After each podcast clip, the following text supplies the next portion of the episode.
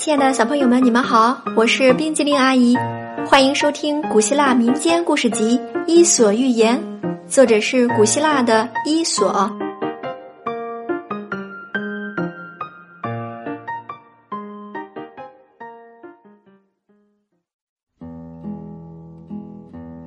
接下来我们要讲的故事是老猎狗。有一只猎狗勤勤恳恳的。为主人服务了多年，它年轻力壮时很能追捕猎物，可是由于年岁的缘故，它的体力和速度开始下降了。一天外出狩猎时，主人惊动了一头大野猪，于是让猎狗去追捕。猎狗咬住了野猪的耳朵，但它的牙齿已经松动，没能坚持咬牢，野猪逃脱了。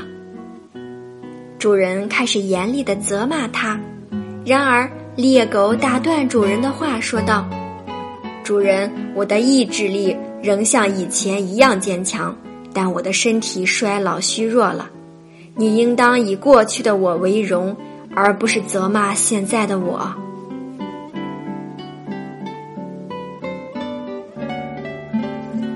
亲爱的小朋友，故事讲完了，现在请你比较一下老猎狗。和年轻时候的猎狗吧。今天冰激凌阿姨讲的故事《老猎狗》就到这里啦，咱们下次再见，拜拜。